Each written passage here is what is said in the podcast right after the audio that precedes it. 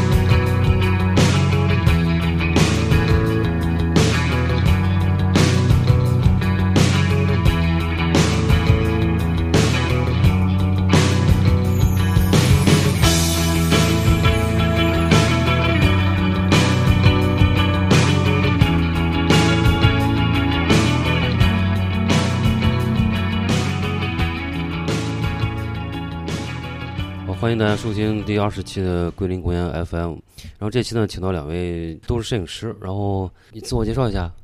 我罗浩，呃，自由摄影师，在上海现在，主要还是嗯拍摄人像啊，还有那个时尚方面的图片，然后自己也做一些影跟影像有关的艺术摄影的项目。嗯嗯嗯，对，还有一位马马老师。啊、我是马季啊、原来在时尚杂志的南刊，嗯、做过一些视觉总监的工作，然后现在是离职在家，然后给自己的主要任务就学习当代艺术摄影，然后同时也关注时装摄影这块儿。然后今天那个尹二，你你你是你你今天今天不串场了，带病出席，带病出席。对，然后其实那个罗浩和我们和我也很熟了，然后主要是之前我们原来桂林公园在那个参加上海和北京的书展的时候，我们都有其实呃和罗浩一起合作过，出过两本摄影集了，也赤子呃一二哎，赤子一和二的这样一个摄影集。然后其实是因为嗯平时跟那个罗浩也聊过很多关于这个摄影方面一些话题，因为也比较喜欢这个摄影方面一些内容，然后可能也涉及一些。呃，跟时装摄影啊，或者说一些当代，嗯，反正是不一而足啊，各种东西。然后今天主要是想跟两位老师也是想想聊一个话题，就是关于就是现在这个一个所谓科技和互联网这个，或者说我们这个 AI 出现之后和这个呃是不是和摄影有些什么样关系？当然这个肯定是有关联的，就是图像文化包括这个视觉这块的一个变迁。其实我们在这些年明显的感受到一个一个变化。那么其实今天。也就是在这个话题上面随便聊一聊，让我们大家随便发挥一下。然后有一个有一个那个，呃，其实是是是之前有一个那个活动，就那个“复苏上海”，正好是我跟罗浩奇一块儿一块儿去看这个这个，然后也是我不知道你们怎么看啊？那个罗浩，你你你你你是怎么觉得怎么样？这个活动现在也是第第第五届了吧？第四届第六届，啊？第六届了对对对第六届了。嗯我觉得挺好的，嗯、那个挺热闹的吧，我觉得还是。然后 对对这个这影像文化的传播当然是很有好处的了，而且嗯我觉得还是可以看到很多嗯、艺术家他们有些还上了很年纪的或者什么样，都在不遗余力的推广这种嗯摄影的文化嘛。其实摄影是很脆弱的东西，我一直觉得，对吧？嗯所以还是需要很多人的参与。然后那个不管怎么说都是件好事，不管它是在中国是属于有点嗯、呃社交的属性比较多，对吧嗯多过于作品本身的那种那种意义，对很多人来看来，对吧？不同嗯的解读。所以我个人觉得这是件好事儿。那么其实我自己也有作品在某些画廊有代理卖卖嗯卖作品嘛，嗯所以其实对我来说也是一个机会嘛，所以我也想去，所以我也也作为半参与者，也是还是期望有这样的机会比较多吧，就是可以去抛头露面也好，可以去就是表达自己的一些东西，能够让更多人看到吧。就说你喜欢的那种美学，说说到底还是在，嗯，摄影师嘛，就是还是要贩卖自己的美学嘛，对吧？对对，就是你的小宇宙怎么样，你的价值观怎么样的，其实还是要传达这种东西吧。是啊，我觉得作为时装摄影也是这样的态度嘛，对吧？就是一直以来，他就是会在很快速、很就是很新锐的去跟世界切入嘛，表达某些观点嘛。在我看来，这就是时装摄影它的一个一部分的。嗯，蛮大部分的意义吧。其实它是有很多很多动机的。嗯，对对对。嗯，马老师没看是吧？就这这次我没有看。哦，但是往届你关注过吗？就风上海这个这个。嗯，我我关注关注啊。对，但是一直没有一次来过。应该来一下，应该来一下。是是是是。嗯，因为现在那个互联网很发达嘛，所以那个公众号上还有群呐，各种天天看到这个相关的消息。对，所以这个热闹是感染到我的。是，他那个呃，尹二，你你去看了这次？这说到这儿有个问题啊，就是嗯，话筒给他一个问题，就是大家可以讲，就是其实北京跟上海，因为马老师是北京过来，嗯，对对，这个艺术氛围大风格上差别还挺大的，嗯，大家都会有体会。就是一般来讲啊，这个摄影当然也是个舶来的了，一个新新新新兴的艺术收藏门类吧。嗯。呃，其实我不知道最早艺博会是从哪儿开始的，就是或者至少有什么艺术风潮，或者是大大腕儿要进驻中国的时候，一般大画廊进驻中国都是从北京起步。对。对吧？就有这种趋势。呃，很少有直接从上海起步的。但我观察下来，就是摄影这个收藏。对，从上海开始，是从上海起步，而且这五年的热闹一直是聚焦在，基本是以上海为中心的。是，就是这个是为什么会有这样一个不一样的现象？我不知道你们有没有想过？这还真没，我还真没考虑过这个事儿。就是，但是最早是那个国际画廊博览会是吧？就北京的嘛。哦，你说的这个很有意思。嗯，他其他当代艺术还是从北京，像阿特二一什么这种，对吧？还是北京居多。嗯，对对对。就马修巴尼，今天是今天好像在北京开展，对尤伦斯啊，尤伦斯对吧？对对对，嗯，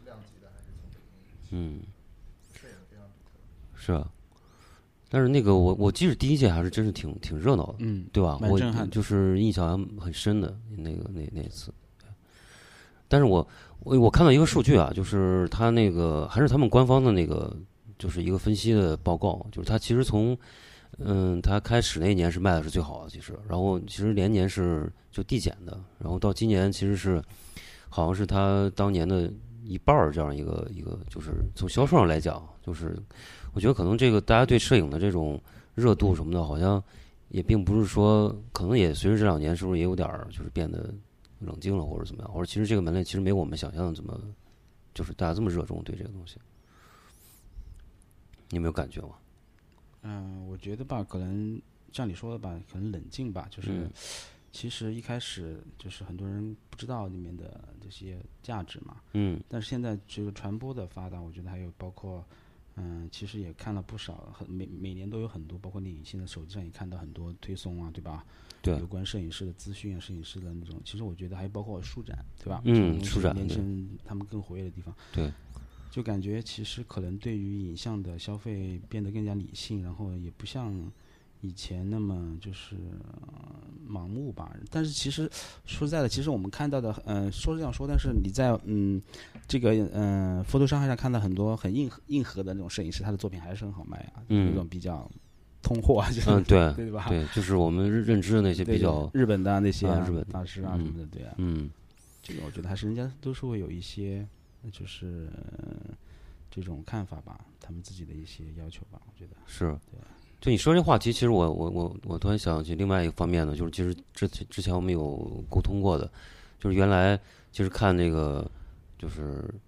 像福上海这种，它是比较相对来说比较正统的，大画廊比较多，然后呃经典的作品以及你可以看到基本上各种形式在里边，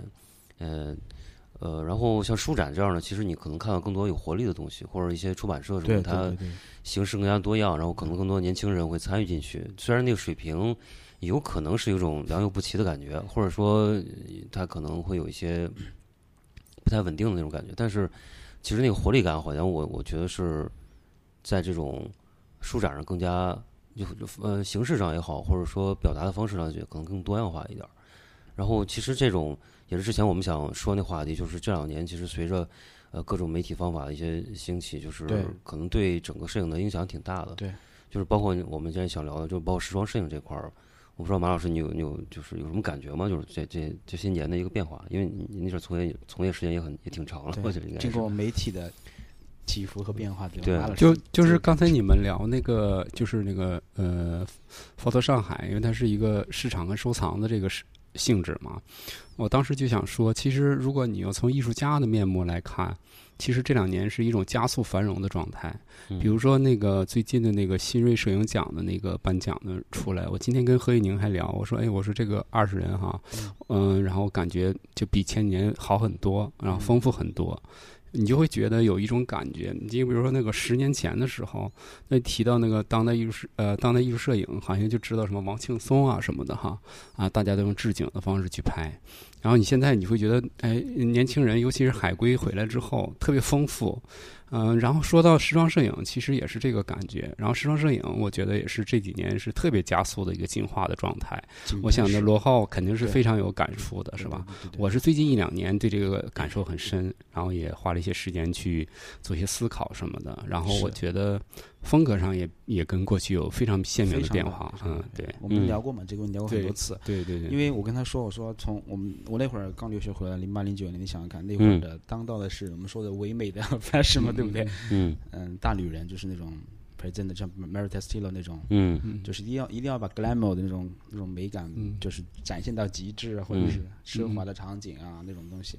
你现在的语言全都变了，就是冷酷的或者带点嗯 deadpan 的那种当代的那种感觉的东西，嗯加上一些很冷酷的线条，你只要对吧？对啊，很很容易切换到这种场景。你你以前那种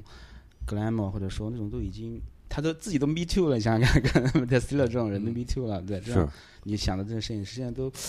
感觉好像没有几年就已经这样了哦，对吧？而且他好像大家对于就是。嗯，女性身体，明天不是你要做这个讲座嘛？对女性女性美的展现，好像都不那么的，嗯，我也不知道怎么说这个东西，是不是嗯不再去像以前就是摄影有句话叫热切的渴望嘛，对不对？嗯嗯是不是嗯已经消解了这个嗯热切的渴望了？嗯还是上，嗯还是还是说到了新时代的少年，就真的大家都是那么酷吗？建崔也经常在节目里说什么嗯酷孩子们，嗯 对不对？这种嗯有点嘲讽式的语气，就觉得。对啊，其实有很多思考吧，我觉得他其实也是在回应当下吧。现在其实时装摄影历来就是跟社会和政治还有各种都是很有关系的嘛，都包括以前哪怕像 Steven Messy 拍那种环保的什么石油啊那种，他也是非常很大制作 costing 那种超模时代的嘛，对吧？嗯嗯，也是那样。所以说，其实我我自己在觉得，就是从视觉上来说，我自己也是因为在业内嘛，就会嗯经历到很大的这种心理上的变化，身体上面都有。就是因为、呃、感觉你说你面对的直接客户，或者说一些嗯 brand 也好，他们的嗯品味和趣味都改变了啊。对，都就像你说低龄化吗？fashion 像还是街头？就是我我我我我的理解是这样的，就是说是不是大家都来街头，或者说都用这种元素来来来充斥？对对对对对。嗯，而且现在手机端的推送这么方便嘛，就是浏览习惯变了对，更快，就是你单张图片，呃就是你说我们以前 editorial 嗯。故事，嗯呃，我们肯定是要讲情节排列、那种嗯。罗列，还有一些对吧？现在就感觉好像就是手机一看一张，哎，这张好看，很好看，很酷，嗯。就没有那种像书本是翻开一页页看的嘛，就你承上启下。我们那时候嗯学的时候说，嗯，你这个比如说你这一张模特是个大脸。啊，他戴耳环呢，记住啊，老师我们上课的时候说嘛，他这个嗯耳环是个什么金属色的，然后你下一张可能是个半身，然后你那个耳环的那个什么金属，你要贯穿到什么，比如他手镯上可能是一个 style，它是它有这样的一个承上启下的东西，知道吗？他们就是说，嗯你在一个 editorial 里面，有些照片可能是比较弱的，就是可能只是个眼睛和特写，但下面有照片又是很强很强很厉害的，有大场景，比较宏观的，那么它整个故事架构是很丰满的嘛，对不对啊？嗯现在就觉得你好像每张都要哇荷荷尔蒙爆棚，然后就是特别酷、特别炫那种那种东西，嗯对吧？包括人模特都是没有表情的那种东西，就是嗯，对啊，就是那你觉得以前是那种，就是你要讲一个用图片去营造一个氛围的，就是用多张图片去营造一种素，就或者你有一个？编辑方式，对吧？然后你刚刚讲那个就是图片里边的一个，可能是一个线索，就是你需要用这个线索去塑造一个对我的故事。方式，我的方式包括感知的这种，就是在包括英国这种 industry 他们的教育的要求啊是是这样训练这些学生的，我是这样说的。但是这也是很艺艺术本身也是多样性的嘛，就是当代上摄影也不是说只是嗯这一两年出现的，已经很久很久了。是我们是现在的这种 deadpan 也是以前嗯被些那些、嗯对吧文献或者说那种那种已经七十年代就已经有的东西，只是拿过来挪用到现在的时装摄影上面，因为现在嗯时装性具有了一些，我看来是具有了，就是我上次跟马老师分析，我说是不是太民主化了嘛？因为你想想看，嗯我我我经常举例子，我说。你想想看，以前我们参加一个什么派对，这种那个女人可能穿的都是很 glamour，很就是那种，呃，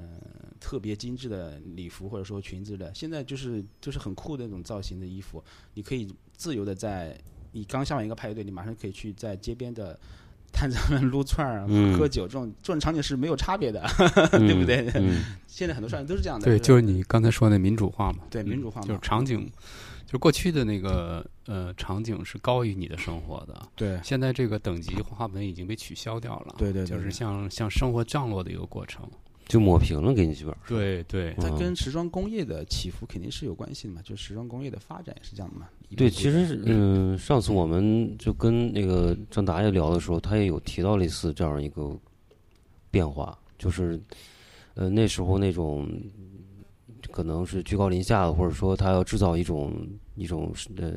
就是阶级感，一种标准，嗯然后他可能是跟一些 定制服装或者时装的一种标准有关系，然后大家都会去朝着那个东西去。但是现在你可能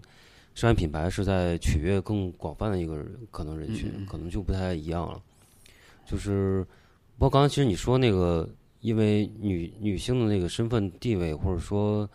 那种自觉，可能变得更加比以前更加要鲜明了，所以说可能因为、嗯、观察就是在我看来，在我看来就是，嗯，女性的口对女性身体的展现和口，因为早期的时装摄影都是从时装画嘛，就是 Vogue 最早最早开始，就开始是画，对吧？就是嗯穿那个很华丽的裙子啊，啊对然后呢，才有摄影嘛，因为大画幅的相机出现，还有就是嗯，电影啊那些照明出现，才有可能嗯把画变成照片这种东西。但是那那时候的东西是非常缓慢的，因为它只因为它要一直这样摆着造型，因为那个很慢嘛，那个慢速镜头，对不对？嗯照明也不是这种现在 flash 就是很有质感的，就是它是那种慢慢的，所以它那时候包括嗯 host 啊这些早期的这些摄影师都是那种那种感觉嘛，就是、呃镜中影像嘛，那种女人好像穿的很 glamour 很美丽，展现出来，你慢慢的把它拍了一张，人也是不动的，模特都是那种像雕塑一样的女神般的存在。嗯嗯 那到了嗯近代六七十年代的时候，牛顿啊这些人出现之后，嗯，你看还有特别是理查阿维顿嘛这种人出现之后，就是他把女性的那种审美变成一种就是很积极、很向上，因为那个时候女女性已经参与到社会的很多阶层的有有他们的工作嘛，就像芭莎这种杂志，它是会推崇嗯女性在嗯各个阶层的精英女性她们的那种样子，所以她必须是很昂扬、很积极的那种。所以他拍的图片开始动，那模特跳呀，在那个虽然是大画幅，他还是用闪光灯啊，他不是有那个，嗯、f u n n y Face 那个电影，他不是拿那个禄来那个相机嘛，那种在街上拍那个、嗯 那些女孩在摩托车路上跳啊走路嘛，嗯。已经已经从纯静态的变成这种东西了，对吧？啊，嗯，到了你说这是这是很正面的，就是就是我我理解是很正面的这种，嗯嗯 fashion 的这种嗯 photographer 的这种形象，就是对女性的阐述是美的还是美，但是很积极很很向上的。嗯。那么从牛顿这种摄影师，就是把女性拍的，嗯、像个就是像小男孩看偷窥的那种，像嗯西西里岛美丽传说那种，把女性的这种欲望、身体的渴望又拍出来，对不对？它就是嗯。那种，还有一些它还有一些 SM 这些东西在里面，包括嗯。裸体啊那种东西，就是怕你说你说它色情吗，不是，真的还是挺挺挺漂亮，但是一种 glamour 和那种你的渴望嘛，对吧？就是你男性还是在 凝视他嘛那种地方的。但现在变得好像就是说，你说女性主义的觉醒，还有就是，嗯、时装文化的这种嗯、民主化，对吧？那么女性开始自己审视了嘛，那么她不需要你去再去像以前那样去看，我有我有我自己的一一套，我有我的 attitude，我有我的态度，我有我的嗯，我我热爱的事情，我来我我做，所以他们就会就就是很酷啊，就是嗯，走上街头 或者说是怎样，就是他变得没没这么就变更直接了，是吧？对，就他不像不再需要男性的那种零食和渴望，我不知道也不不能叫不在吧，其实还是有人在拍那种东西，那种还嗯是很传统的一种东西。但是我觉得现在新兴起的这些东西是一个很明显的标志吧，就是标包包是现在包括你说，嗯，年轻人他们之间的那种就是互相审视也好，嗯对美的审视也好，对女性的看法，我觉得肯定是有变化的嘛，对不对？嗯就是这样的，我的理解是这样的。嗯，马老师，我觉得就是这里面很重要的一个嗯呃来源就是独立杂志，嗯，就是独立杂志从九十年代兴起，一直 purple 那种，嗯、吧，对，到现在其实它开辟了空间。就过去我们理解时尚杂志为什么都是像像你说的，就是那个格莱莫的那种迷恋，是吧？嗯因为它跟那个呃资本主义的那种主流的那种诉求有关哈。然后那个，但是独立杂志开辟的空间，它它呃融合了艺术跟 fashion 之间的那个中间地带。嗯所以就是一个艺术家，我也可以在上面拍片儿。那艺术家实际在当代艺术的语境里，他是要批判的。对也就是说，现在就产独立杂志兴起之后，就产生一种可能，这可能就是我可以拍个时装片儿，但是本身又是对时时装摄影的这种体制的一种质问。嗯嗯，然后它也能在里面生存，就像独立电影一样。那这种机制，其实，在资本主义的那种时尚帝国内部，嗯、开启了一个反叛军的一个力量，而且反叛军在逐渐在扩大，逐渐蔓延到主流的一个一个趋势。也就是说，这个帝国的重组，就像 Matrix 要重组一样，对新的代码来了，然后我要重新升级系统，它最终可能会形成一个新的母体。对，但是现在我们就刚才说，为什么这几年特别红火？我觉得其实就是处在一个我们恰好赶上这个历史的关口上，对对对对就这个审美的范式正在转移的一个关口上，所以说才会产生了。嗯、种种的一种艺术家有各种各样的策略，比如说 deadpan 啊，就是他从好多都是从当代艺术中移植的那些东西。然后也就是说，那个嗯，其实当代艺术这种像生活降落的这种过程，可能从嗯很早的时候哈，比如从波普就开始了，是吧？然后 到后来，其实已经好，已经流行了好多年了。但时尚其实在在这几年才开始，呃，整体性的出现这个东西，其实已经来的太晚了。对，其实我们理解的时装摄影，实际上，嗯，原来它是自己发展的，是跟艺术是无关的。但其实现在有一种趋势，就是艺术话语在在审美的各个领域全面扩展自己的权利，是吧？对其实也扩展到时装摄影上对了。嗯，我觉得是这样一个历史时刻。对，马老师刚才说这个，我感觉还是挺，就是这个角度还是挺挺有挺有意思的一个，就是，呃，包括刚才就是他马老师你说他那个就是艺术的一个，他扩展到其实有点儿就是挑衅性质的，或者他对这个东西有一些反思，或者说嗯批判的一种一种感觉。那么，呃，我不知道它是不是跟这种时装工业的一个变化也有关系，包括跟互联网、跟这种科技的一个，是不是也有一定的关联性？就是在其实是一个特别杂糅的一个混混杂的一种有关系我觉得状状态是吧我觉？得是有关系的。嗯我们以前做时装摄影也好，嗯哪怕帮什么品牌拍 lookbook 那种大片，这都是一年两次，是吧？一年几次这样的。嗯现在你看频频率，你恨不得每个月都每个星期都要有新的内容来推送嘛，那肯定是有需要更多的内容来联合这种东西。嗯那么艺术肯定就首当其冲的就走出来了这种东西，而且有比较当代的语言来阐述它。嗯这个是跟这个很有关系的，我觉得。其实就把你说现在做的内容比以前好吗？或者说以前做的好吗？就是你是会反反复会去想这个问题，因为我身在其中，我知道这个东西。就是你你有时候会质疑我是是我拍的不好吗？还是嗯、到底是怎么样？因为其实嗯真的变了，就是很多的它的频率也好，它的节奏也好，它嗯的受众也好，都改变了。就这时装时装摄影就是应该是这样变化。对于我来说，我觉得我我也很接受这种变化，因为这个就是一个与时俱进的一个东西，就是永远在不断前进的，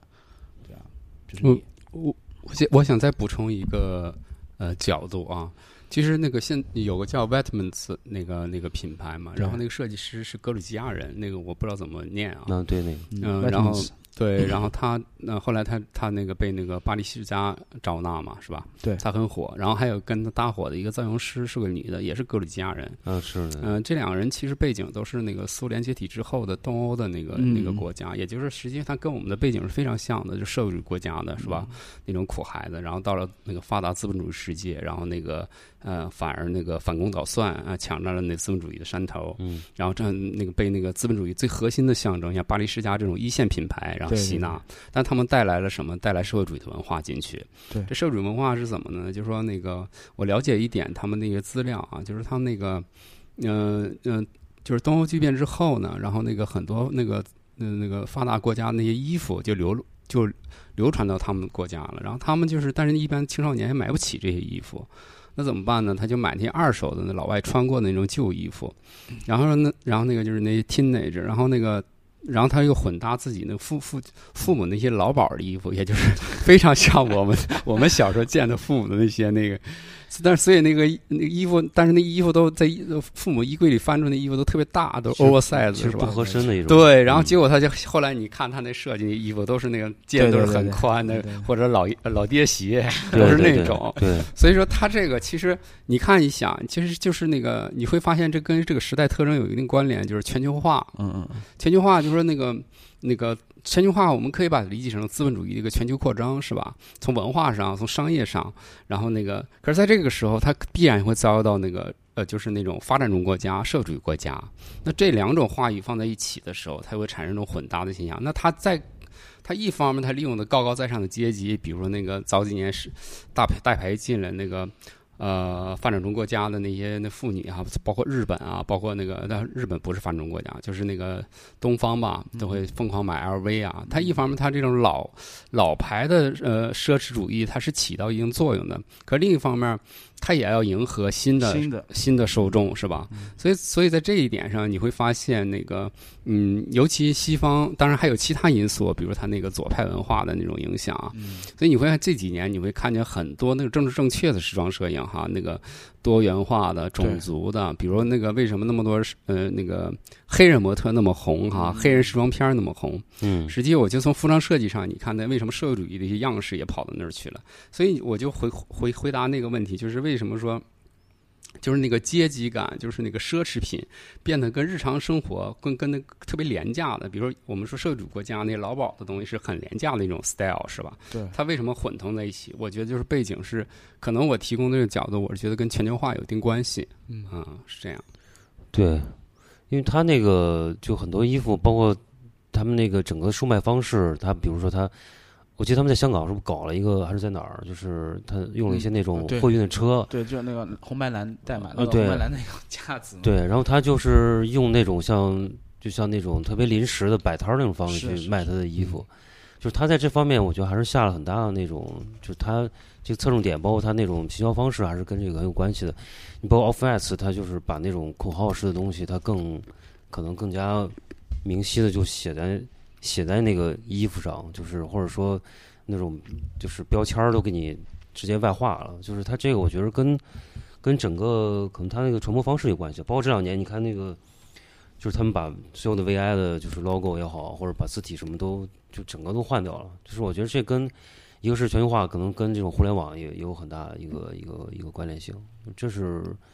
我反正我我从平面设计师角度看，或者也有这种这种感觉，还是很挺强烈的一个一个一个东西。就是那个 logo 外放就是一种解构的嘛，就是说其实它带有一种批判嘛。嗯那 vitamins 它本它是法语，它其实就是衣服。嗯你，比如那个他找那 Johnny Duford，就是给他拍的一些品牌啊，他会找那比如说就是那个呃卖衣服的店铺来拍这张片儿。我们说过去拍时装片儿，可能嗯嗯，要么去一个特别发达的地方哈，要么去什么那个山清水秀的地方，它有一种那个猎奇和异域的感觉，但它就是你还原到一个。那个那个店铺里，他它告诉你衣服的真实空间就是店铺，衣服就是衣服，没有别的含义。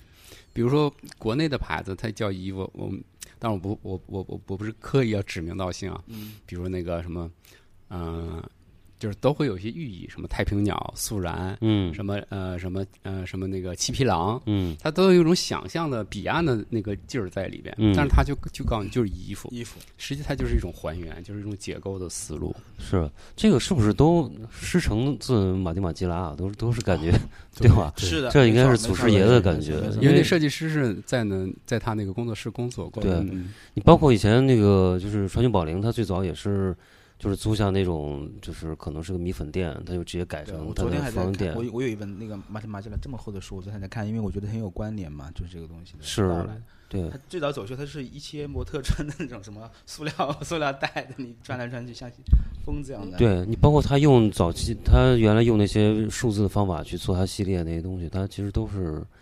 一个非常概高概念化的一个一个一个一个时装概念。然后他现在其实是等于是又往下又降了一层，就是让大家去更明白我是这怎么在在做什么东西？对，嗯因为我原记得就是那个拉夫西蒙他做过一个系列的东西，因为那是我大概记得是很早以前，是张达原来在艺术世界上写一个一篇文章，他就说那个就是他把鞋的概念，他不是说我我就做成那个就是号码的，他那时候记得是他把那个鞋就分了就是轻和重，就是他是按一种。不是日常的概念来去，就是你你你你所认知的概念去说这个东西，他反而用了一种特别呃日常的或者你你你比较容易理解的方式，他就把那个鞋的一些东西给说出来了，呃，就是一些尺码啊，或者说他都换了一个概念给你，但是让你那个切入点就就变掉了。其实跟现在就是他，比如说我就是还原这东西的本质，我就是比如说服装店，我在服装店里，其实素然最早拍摄影的时候，他也是一个这样的概念，哎，他就是我就用最普通的模特，然后在在一个白墙前面我去拍照片，然后他我就把以前那种能够赋予那些东西一些含义的东西，它都去掉了，就是就直观来讲是是这种感觉的，就是这我觉得可能都是跟那个马蒂马蒂亚学的，对对对，呃，影响很大，我觉得这个是给他非常大。然后这两年，我其实呃之前我那个想那个问题，就是说，呃，所谓这种互联网的、呃、科技化的东西，你们觉得就是最早你有这个感觉是什么时候？或者说这个东西开始反噬这种时尚摄影了，或者互联网开始对这些影像产生实际影响了？你们有一个自己脑子有一个标志性的事件吗？或者说就特哎，我突然感觉这个事儿好像发生了，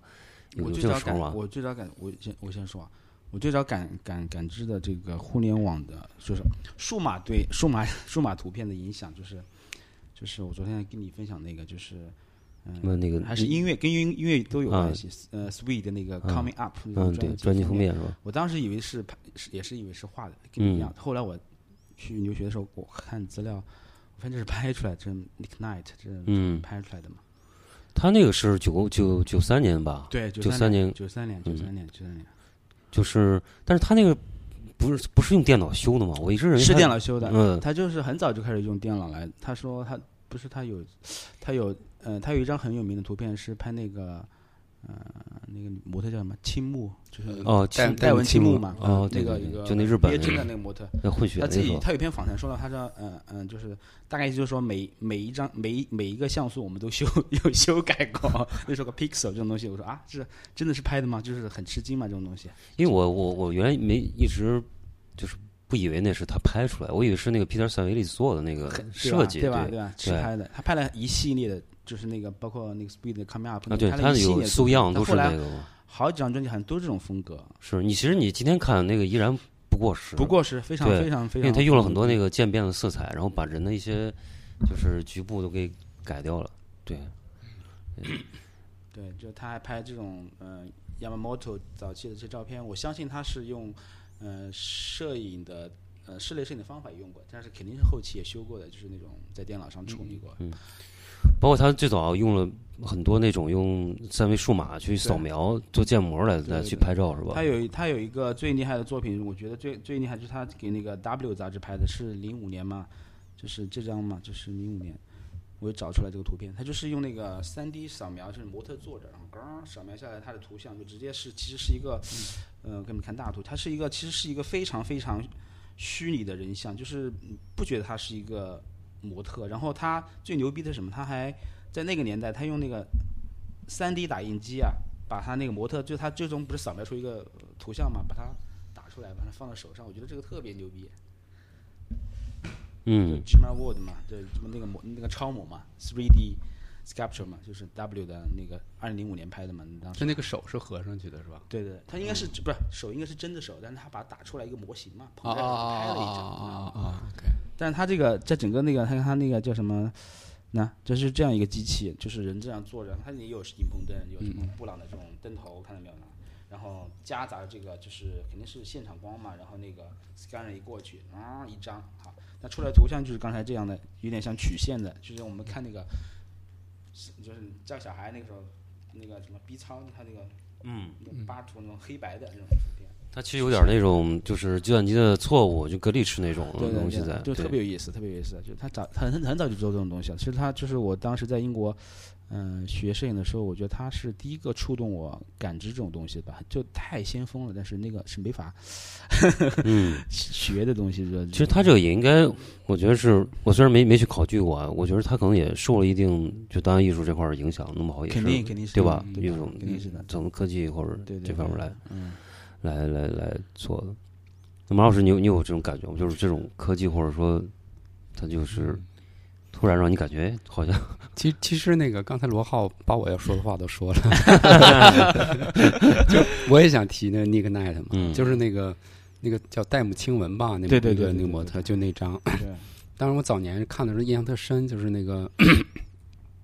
额头上有一个伤口，然后子弹从里边穿过去，是吧？对对对对那种。然后当时呃，我记得还有一张，就是那个一一边脸是实的，一边脸是那个用那些像是一些那数字笔触的运过去的那那那一张，反正这么有那么几张嘛。然后当时其实呃，一个是我看到他，还有一个那个时候看到陈曼的作品，嗯嗯嗯，就陈曼当时我觉得好像是在学了他一部分东西，是吧？一部分吧。啊、应该陈曼我记得当时做那个，嗯、就是一个模特脑袋上那个戴一个对对，带一个那塔。对对，或者什么，就是他用三 D 炫的一个东西，有几个，当时就会引起一个争论嘛。这个争论就是是这个是摄影吗？啊，是摄影吗？对，其实每个人都会面对这个问题。其实就是对，我插一句，嗯其实这个 Nick Knight 他自己说过，他自己不是 photographer 是什么，你知道吗嗯嗯？Image maker，嗯，对对对，对他这样就是看到定位自己的。图像这没有块儿，其实他已经很超前了，因为他其实他最早出名的就是那本 Skinhead 嘛，那个是纯记录的，我买过这么薄一本，就是大概五点多英镑一本，就是 Skinhead 拍光头党全纪录片。但他因为他很忠实的记录了整个他自己也剃成光头，就在里面混。嗯那本书我现在已经丢掉了，然后他是就是里面全是，但是里面很多那种造型嘛，就那种啊什么光头党那种皮靴呀、那什么那种背带呀、对吧啊背心呀、那种很多什么亲密的情侣啊或者他们一起怎么运动，因为那时候那种那种运动特别多嘛，就是嗯每次的这种时装运动都跟 这种都跟社会运动很有关系，对吧？啊对吧？这这就是挺有意思的，但中国可能有这种东西，才会有这样的人出现，对。就实际上我觉得，其实我们那个时候就受到刺激，那是其实也挺早的哈，挺早挺早。但，实际并没有。你真的就去这么起真正的反应，也就是说，嗯他作为一个先驱者，给你的震动没有你想的那么大。对对对对，所以说，其实对我来说，真正影响我的还是嗯，去、呃、最近两年嗯，看到的一些东西。也就是说，他突然之间就就是那个奈的这种实验突然普及了，普及了，你有一批人这么做。其实可能代表人物就是对我启发比较大的，就是维安萨森。嗯嗯，然后维安萨森他拍的东西，就是他比那个其实那个奈的当时我们嗯觉得离我们远，其实也是觉得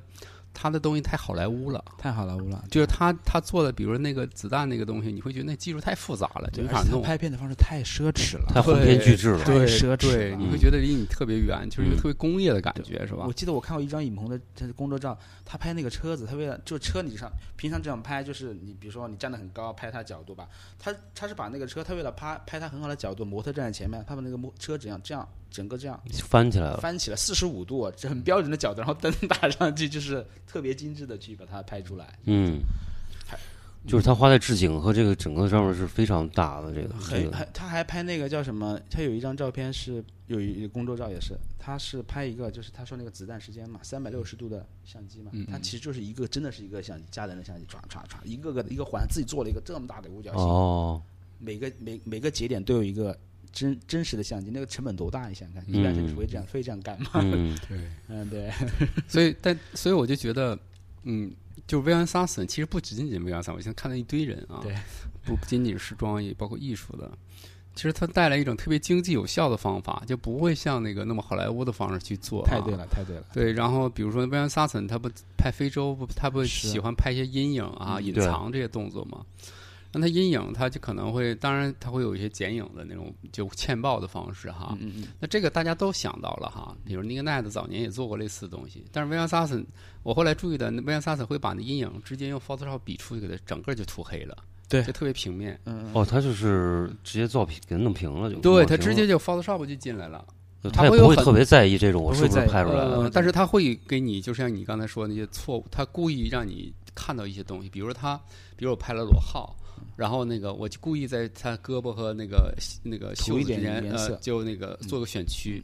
然后那个选区的路径我给它提个颜色或者加个色罩哈，然后那个路径留个边儿，呃，有个有个边儿，嗯它有大量这种手法。就这种手法，你会觉得虽然是从一个 net 有关联，但其实关联没那么紧了，而且它它非常经济有效，就嗯你就可以低成本的去，就是它变得一种，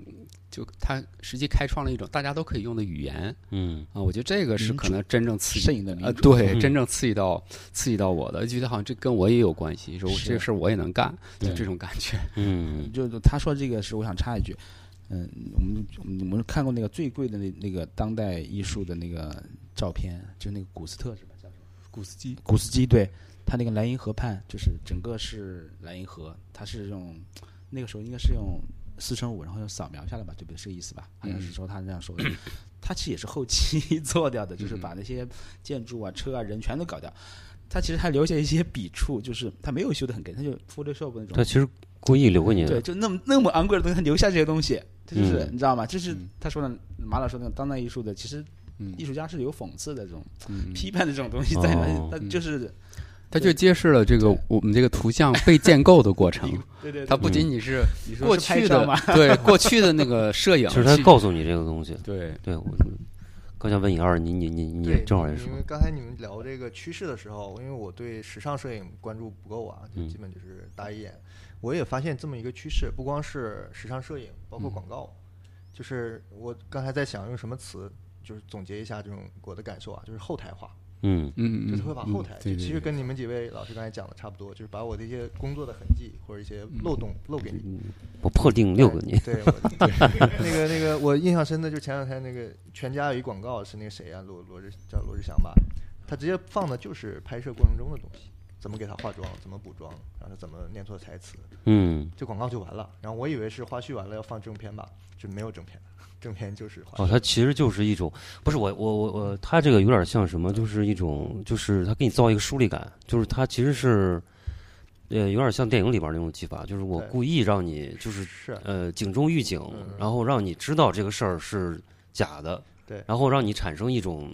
就是怎么说呢，那种观察角度会变变化我觉，得这个刚才那个马老师说“民主化”这个词，我觉得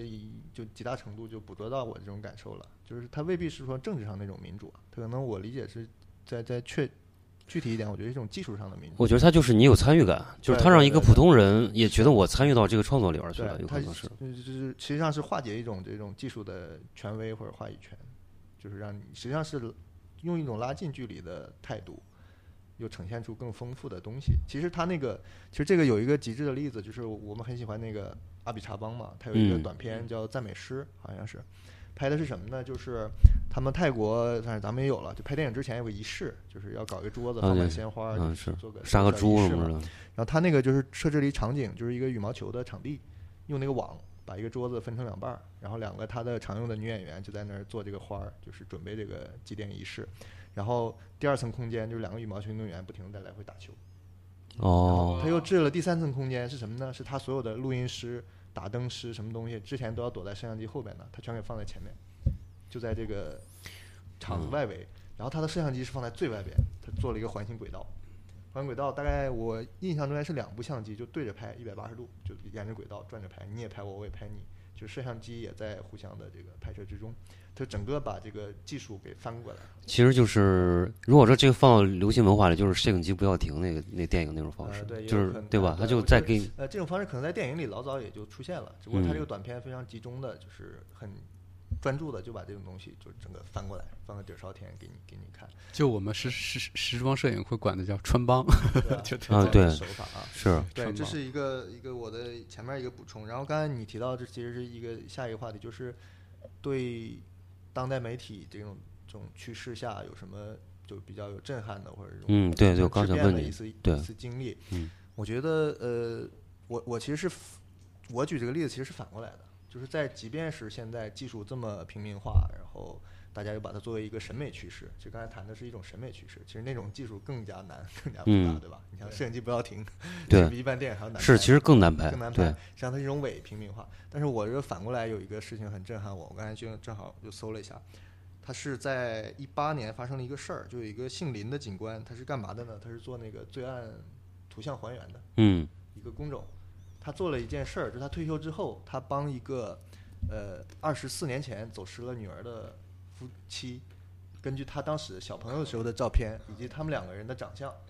他推演出来出两个他二十四年后的长相。嗯然后呢，就让他的女儿在自媒体上去发布这个图像，说你有可能是走失的儿童，你嗯要找你的父母。嗯结，果就真的就就找了，一八年就找到了这个哦，已经二十多岁、快三十岁的这个女女女女的了。嗯所以这个我刚才你让我你你之前提议说想一下这个东西，这个事件本身，包括这个照片和这个这个有图像，嗯，这本身我觉得从某种概念上讲，这也是一次摄影的行为。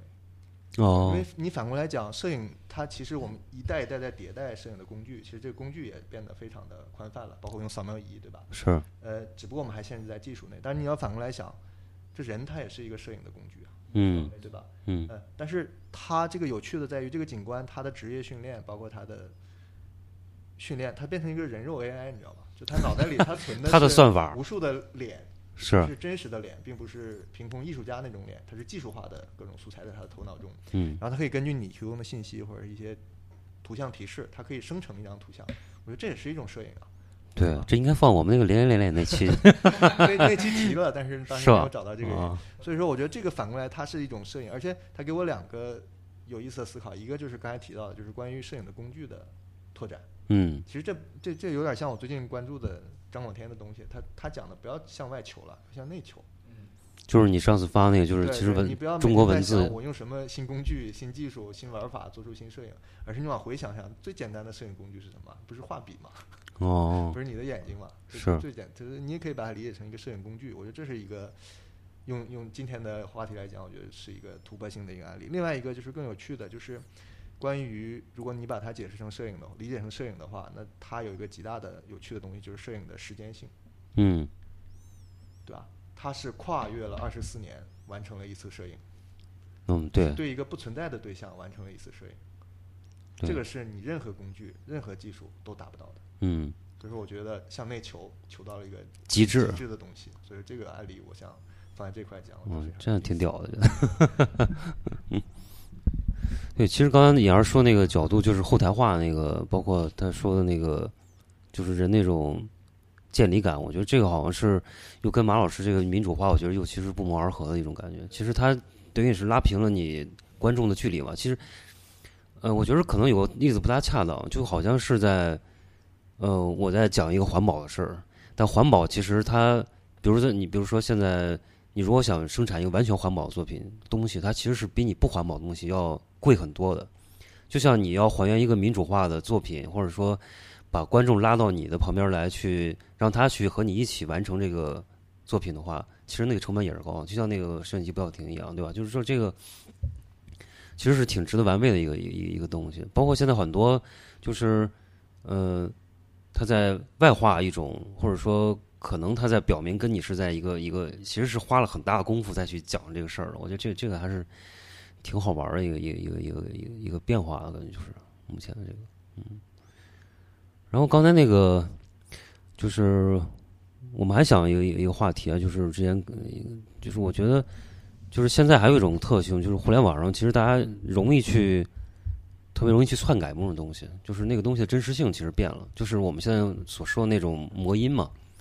魔音其实最早就是就是英文里边那个 M E M E，就是它其实意思就是说，就跟中国现在就是你网网络热词一样，就是突然我有一个网络事件，然后它就会爆发一个图像式的一个一个变化，就是比如说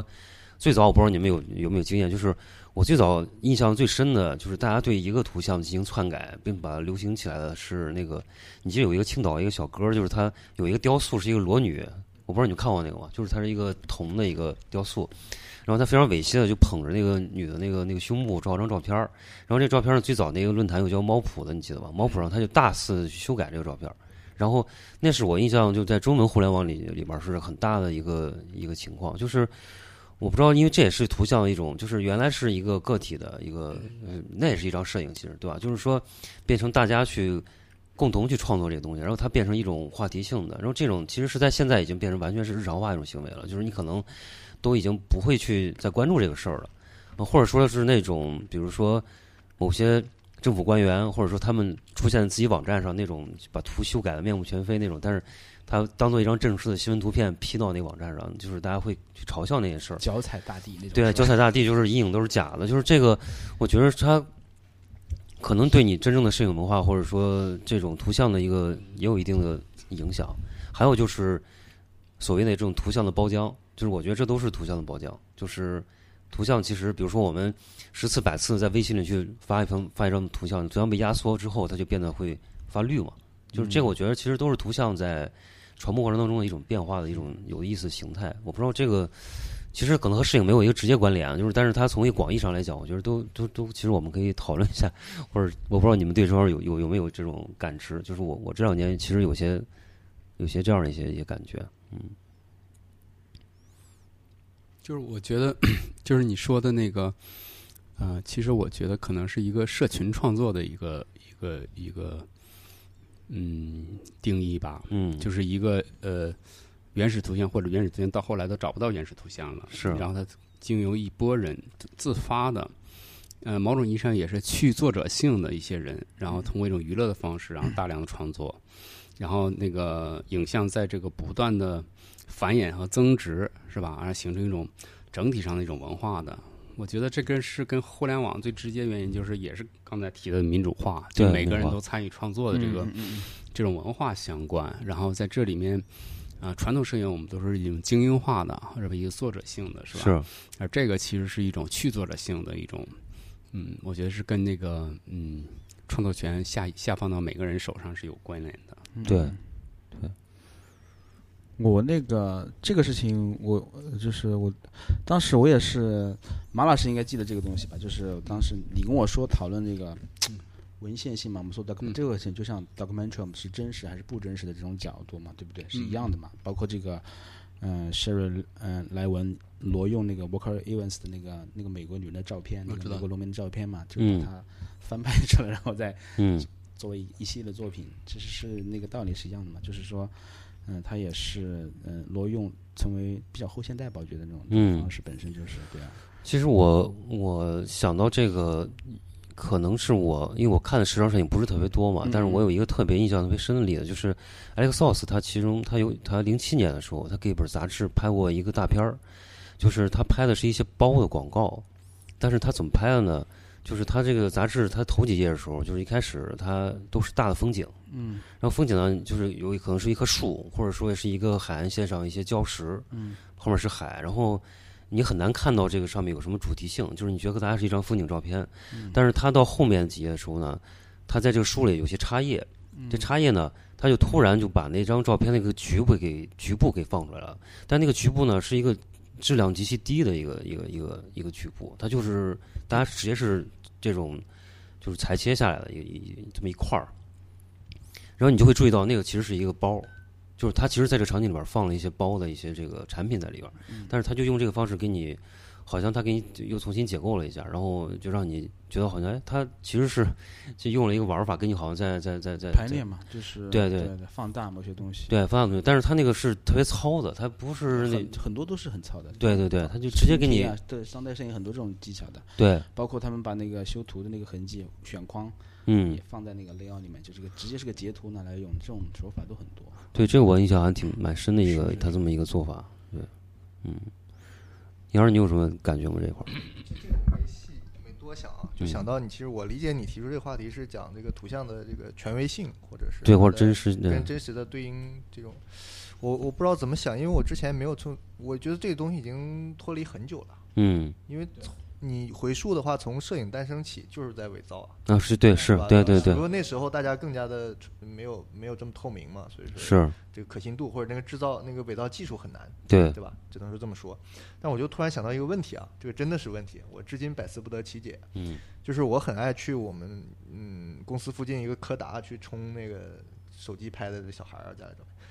所以就就一直冲一直冲，然后突然有一天这个幼儿园要一个证，就是像证件照，我们就随便墙边拍了一证件照。我想证件照你尺寸要合规嘛，我就排了个一寸的，然后在那种普通的五寸的里边排满，我就混在我的所有五寸照片里，我拿到那个柯达去打印。他突然间看到这张，他说这个不行，这张要二十块钱一张。我说为什么？因为你是全是一寸的因为，是证件照。我说你不是一样一张纸吗？一样印吗？他说对，因为你是证件照。就是这样一句解释，我就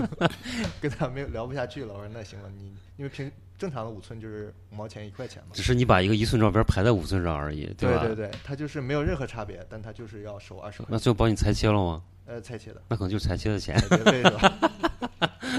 我就是会不会在某一段时间，就是证件照是要印照片或者是什么人，他要有有一个背书的，就比如我这出的证件照，他就是这个人或者怎么样，有没有这样一个阶段？就是你说是因为图像的这个内容变化，它就变得更贵了，或者说它就区别对待它了。对对，我觉得会不会有这么一个思维的一个依存？反正没跟他探讨这个事儿，我就是 哦，我大家能这件事情。能明白因为之前我也曾经在他家洗这个结婚照，就是嗯那个那个那个结婚证上的照片。啊。我甚至没有让他 猜，他也是收我八十块钱，好像是，就是就是这个含义会带来这个 就是对成本的激增啊。对图片的这个认定变成价值就就就变化了。哎，现在修图费贵吗？北京多少钱一张？大概？我不知道啊，不知道。呃，建筑呃建筑的我知道，建筑的三四百到两三千一张，是吗？两两两三千得得修多少得？大大弯儿。哦，两三千应该是那种，呃，所谓的 KV，我们就 KV 这里说就是广告那种级别的，可能还得合成带一点这种，就两哦，应该是合成吧？有对，对对，两三千到一万。我知道那个谁，就是原来 PK 十四那个鼓手，那个谁黎谭谭，他也是拍建筑的嘛，就是他也自己修图，他就修特夸张那种，就是那个光啊、反光什么的都特多那种。然后拍建筑应该最有名的谁吧？那一万潘嘛，就是那个西班牙那个摄影师，就拍了好多那种，这种好像就是他拍了好。对他他就是拍都是拍大项目，就是那种对都是大项目，对国内的我们接触的贵的也是两三千。是吧？突然到了一个行业的收费问题了。因为其实，嗯、时装摄影的这个后期的修图的费用的，嗯、千差万别还是挺大的。因为现在用的载体不一样了，以前我们收杂志，还有嗯、纸媒，还有说是印刷的比较多嘛。现在很多都是直接是微信应用，或者是哦，它成本要降。这里回到另外一另外一个问题了，嗯拿手机拍摄，嗯，拿手机拍摄可能更直接。那就直接拿手机拍呗。对，就直接就是我碰到一个最近碰到一个问题，就是嗯，就不说哪个品牌，就是嗯、呃就说啊、呃你拍的就是因为我还是老一套嘛，就比较注重摄影师这些就这个角度嘛，比如说嗯我可能会很会很注意用光光线，或者是我我留给后期的空间大不大，嗯，或者说。嗯，我留呃，或者说我那个当时处理的那个角度啊，我我我很在意前期这些东西，知道吧？嗯那么很可能就会，就你特别你拍女生的时候，她就想要一张就是很美、很轻松的照片，他觉得你搞得好复杂。因为我其实这是我的机制是这样的，就是我的工作流程整个都是这样的，就是我们拍照怎么样打光什么乱七八糟，对吧？所以你搞得很复杂，就是其实他们要的东西就是一张，我觉得我在我看来可能拿手机拍拍，然后拍的好一点，把它修一修就很好了，因为其实就是在嗯、网络传播嘛，所以这是这也是很困扰我的一个问题，最近知道吧？因为好像说你说你让正儿八经拍吧，就是说是不是瓶颈也不像，就是嗯，是不是没有展现出女性美了？我我也不这样觉得，可能是我的角度有些固化吧，就是说，但是真的没有有有时候觉得就是你你打个比方说，你拿那个那种 PS 相机拍出来的照片，对吧？嗯拿正儿八经拿单反，可能人家觉得那个那种小的袖珍相机拍出来的照片就是比较更随意，更随意。就像朱那个朱连泰泰勒拍的对对，你你正儿八经用相机拍出来，他觉得你是不是太纪实了太？端了，太纪实了，而且还会造成视觉上就是传播的那种障碍，包括你修图还有后期的一些对接都会产生很多困扰，因为其实这个工作量挺大的嘛。就是太太太嗯太像回事儿了，反对，太像回事。就是我现在一直在，因为其实现在传播就是，因为都是要快，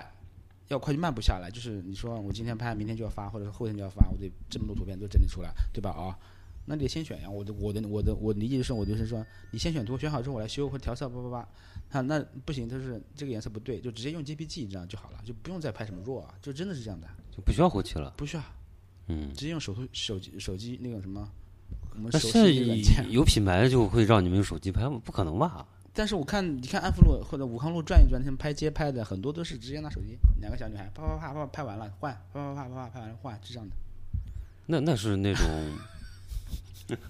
开微店的，关键 这是这个行业的一面，好不好？小红书那种。对，这是这个行业的一面，好吧？这是这个这这个这个这这一面还特别特别多，这种这种。但那个淘宝上那种不都是就夸嚓夸嚓十秒钟摆二十个姿势那种？就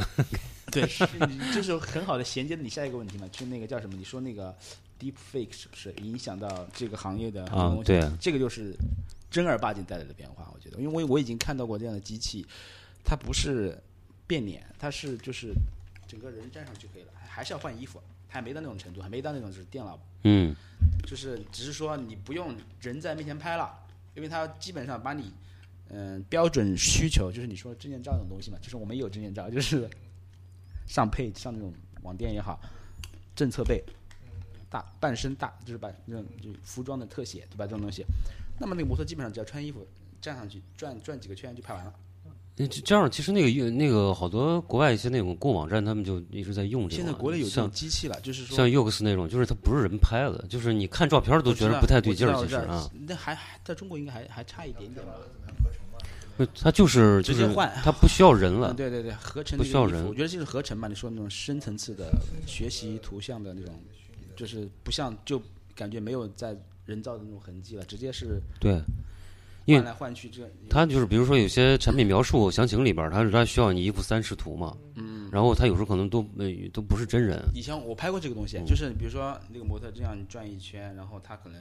嗯、同一个动作换一套衣服同同十套衣服，他可能都是转一圈，对吧？对然后你拍下来之后剪辑，这个点掐，这个点掐，就是转完一圈正好把那十套衣服都换完。以前是这样子干的，现在就不用了，现在直接是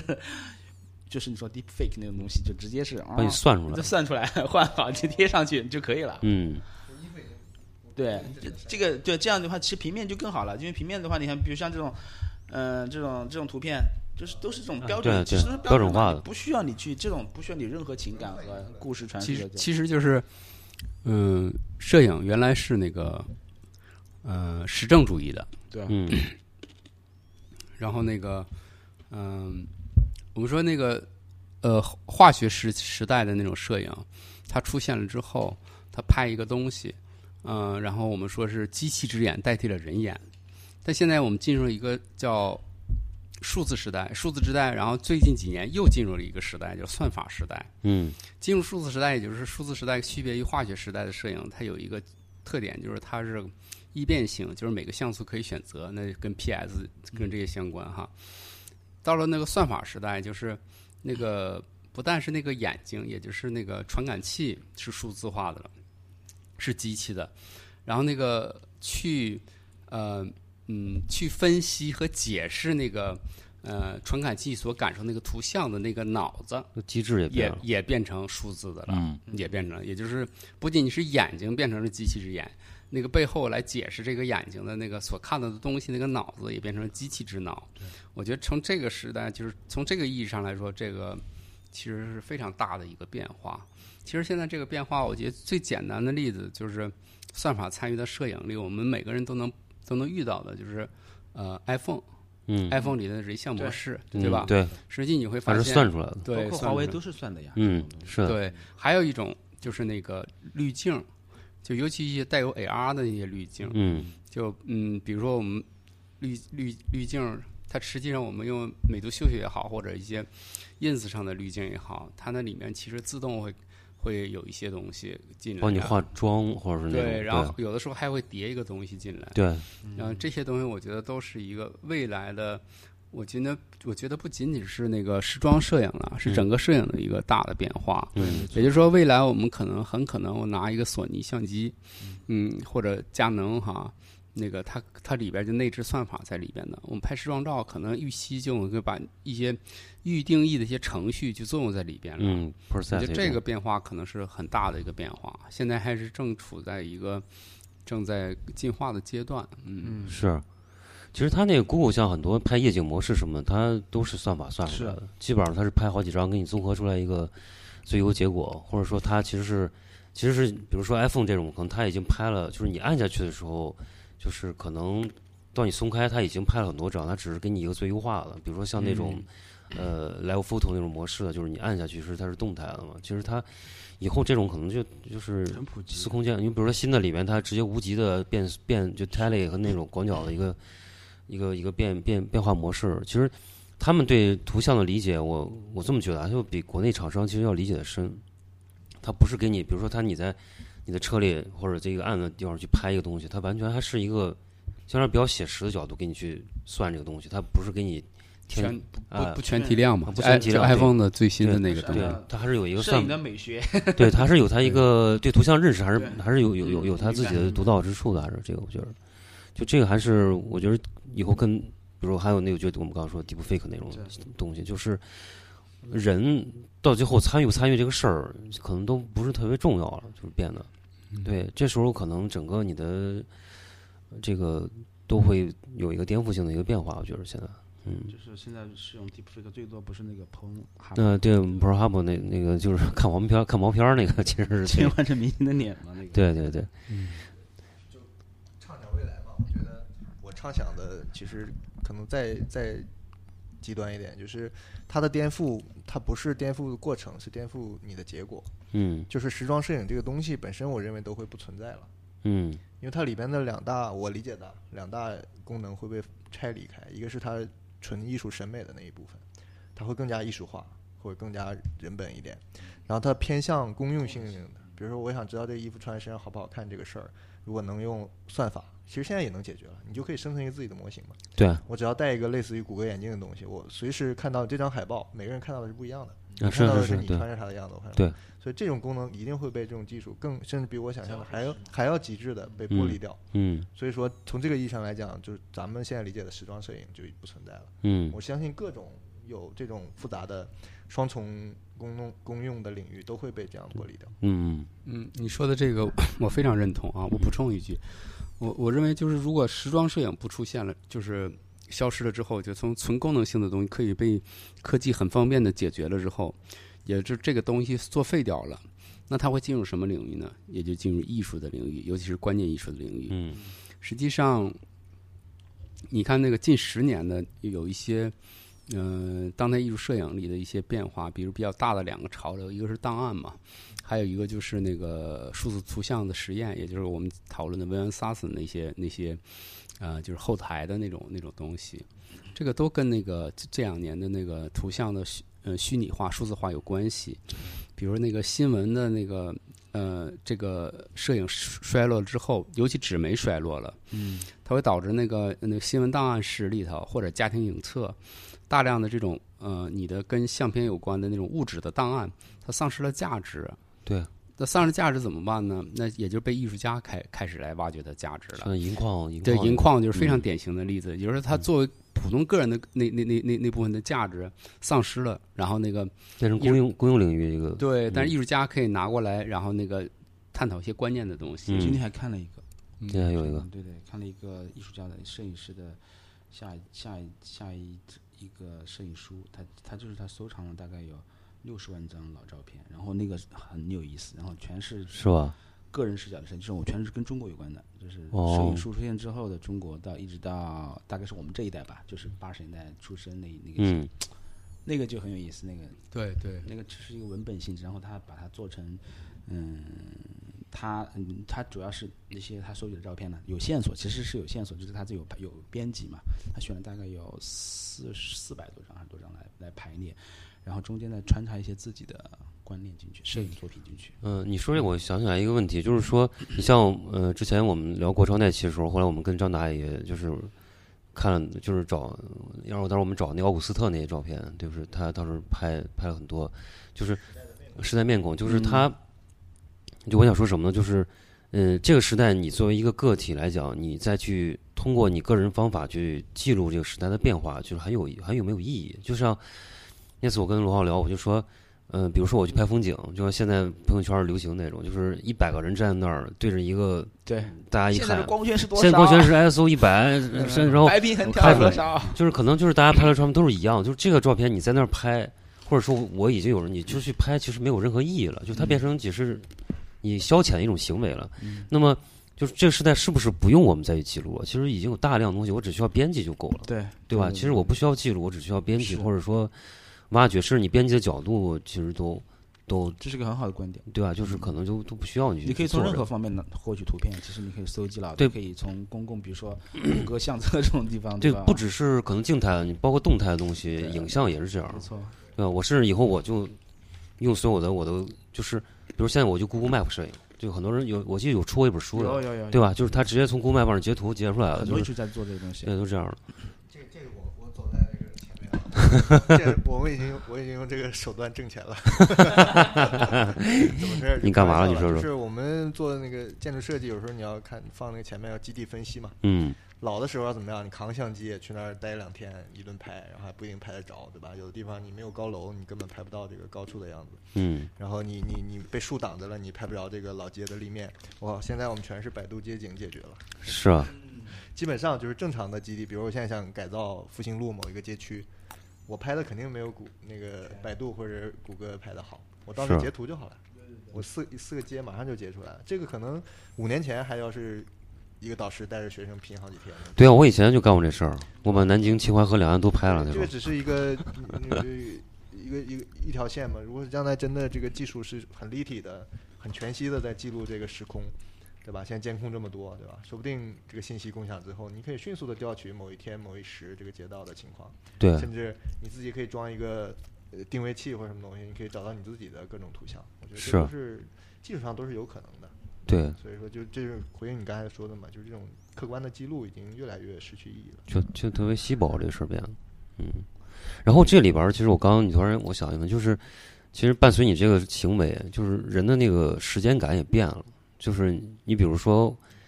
嗯，就是图像特别多了之后，其实你对那个时间的感觉没有那么强烈了。比如说你今天看一个四年前的照片，你会觉得我这是四年前拍的吗？好像就是昨天拍的一样，就是感觉也很也很强烈，就是。对啊，就是对调取也很容易，对，然后你查找也很也也很也很方便，变成这样一个一个东西了。我觉得这还是挺挺挺有意思的一个一个一个话题。然后就是我我当然我给大家那个问题，我我们说最后一个问题就是就是当然可能跟前面其实可能有重很多重合的地方，就是你作为摄影作品来讲，就是单幅的作品被欣赏的这个价值数变变低了。就是它是否需要一个连续的图像，或者一本书，去阐述一个这样一个，或者用并置的方法，你才能在一个我们我们现在就是划分到一个艺术审美的领域里边去。就是单幅的这种作品其实是变稀弱了，就变变变变什么了？就这是我我想到另外一个问题，就是我必须通过一本书或者通过一个连续的方法讲一个故事。其实罗浩你在最初时候说那个时尚摄影好像是以前是连续的，现在变成单张了，就是正好是跟我提的是相反了。嗯对对吧？对对对，就是我我不知道这个这个，但是其实这个门类还是在的，就是 editorial anyway，就是有些包括媒体，就是你在讲一些所谓的搭配，你不能硬生生的给人家展，就是纯纯是展示嘛，它还需要有些陌生的代入感和故事来把这个东西卖出去嘛。对，你看像那个嗯那个就是 Pop Eye 那个主编做那个东西，不是他虽然也是展，但还是有一些简单的情节在那里诠释他的那种 style，对吧？他是要。我觉得他是为造型和为时装服务的吧，他还是有这种性质在吧？是。包括像，但是你说那种，但是我们说的 typical 的 storytelling，你说像 Gilbert Dan 和嗯 Steve Mercy 那种拍摄方式，我觉得已经现在可能很少了吧，对吧？是那种就是搞一个一个大片儿，只有他们出现，可能才会再拍一两次啊，嗯拍一个什么石油粘梯的那种哦，女子监狱这种东西，对不对啊？嗯。对啊对啊，不，你刚说杂志里边都是像 Pop Air 这种，他他那个拍法就是但是其实 Pop 挺 Eye 不是的它是一个特例，我觉得其实它就是。它是处在，他其实他是处在我我分我我的我的视觉观察，我觉得他是处于那种我们所所说的，因为我知道嘛，我我我我就要说一个东西，就是我当时嗯学学了这个东西之后，学学了时装摄影之后呢，然后我回到就是在北京的时候，那时候嘛，很多编辑跟我说我要拍大片，嗯。我一直不理解大片到底什么意思，真的，我我很长一段时间，我觉得大片，我我觉得，因为你在英国看的我独独立杂志看多了，你知道吧？是那种就是很有气质，但是很好看。那个其实也不大呀，就是那种，但它很酷，它的那种就是就像我们说的，现在大片儿是不是电影的概念？我我我在巴扎尔待待过一阵子，然后当时那个编辑说那个大片儿，嗯我第一反应这是什么张艺谋大片儿吗？对，你知道，就是我我我有很长一段时间就习惯去消化这个“大片”这个词，知道吗？我知道哦，就是就是我们说的 editorial，就是你要讲个故事给人家听，你知道吗？嗯对这叫大片，就是 fashion story 嘛 Fashion story，啊，英文的那个原原意是 fashion story，然后国内就不知道为什么变成大片了。大片。我估计是那种电影的。对，因为你看，你你特别是我是看日本杂志，最早开始看日本的，我才去学摄影的，知道吗？你看都是那种什么呢？Pop Eye 这种东西，它 Pop Eye 是介于这种搭配，它是它是很实用的杂志，它是它那种街拍也拍的很像大片那种美感、那种韵律感，对吧？它的排列是吧？哦，组合。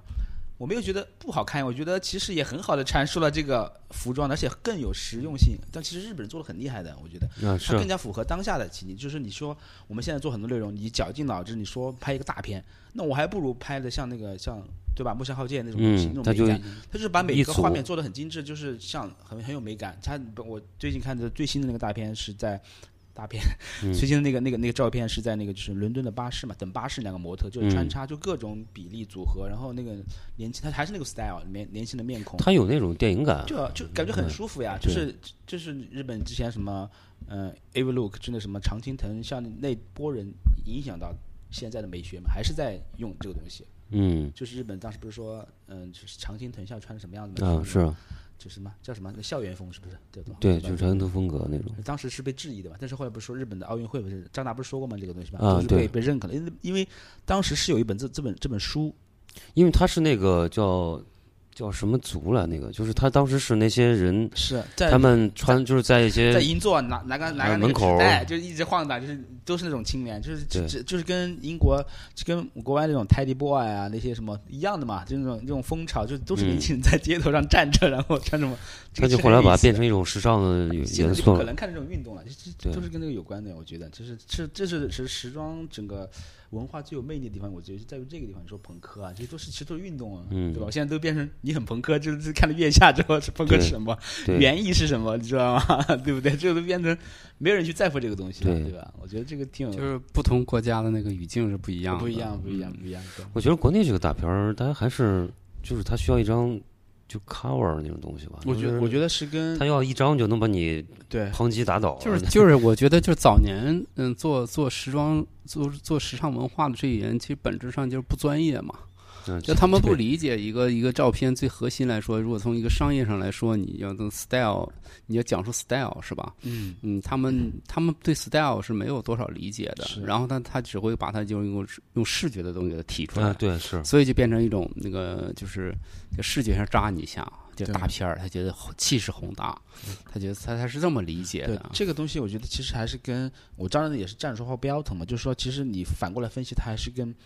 嗯中国当下的时装文化的普及有关系吗。你嗯当时他们能这样做，因为他们的时装文化到这个高度，他可以那样认可。他看那种大片看腻了，不需要看的东西，他直直接直奔主题。你帮我那个 look 做好，我拍的我巴士站拍拍都很好看，对不对？对，但中国不可不太可能呀，就是你必须去阐述、强化，像拍大片一样把那个观点但是我看现在交代出来。好多杂志还是在这么做事儿。是啊，就是这样的呀。就 我觉得文化自信，你包括像巴萨每次都拍那种就是，呃，小梅他们也拍嘛那种，其实我觉得拍挺好看的，就是拍中国的那些风景，其实他是在讲跟这个国家有关的一些东西嘛，他是通过那种方式来传统的方式来阐述嘛，这也没没错嘛。嗯，对啊，但是我我还是现在来说更加倾向于那种，比如说我们说有独立杂志那种范儿这种东西嘛，就是嗯因为其实时代也在变化嘛，就是对，大家的欣赏的能力也在变化嘛。就是那个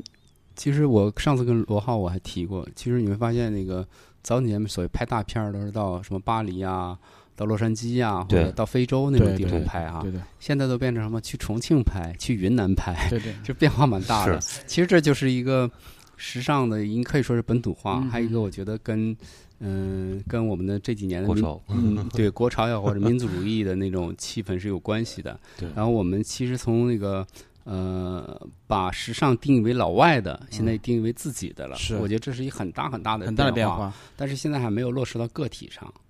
我觉得如果落实到个体，比如说你说朋克，嗯，那其实是一个特定的亚文化群体，对，或或者是嗯性呃性性别议题，嗯，那都是关怀弱势群体，是吧？比如我通过拍一个片子来，比如换成我拍一个跨性别者穿一个衣衣服，是吧？嗯那就是其实是从大的呃国家的概念落实到个体。我觉得西方是在这个个体的概念是做做东西，独立杂志都是这样的。对对那我们其实第二阶段啊，最早是比如说我现在就是临时划分一下，第一个阶段是那种奢侈啊，什么阶级啊，宏观的啊，对，大片儿是吧？第二个阶段就是那个呃，我们说那个是本土化，半微观啊，民民族自觉了，开始。民族自信是吧？然后现在我其实我觉得可能需要过渡到一个个体的价值上。嗯嗯。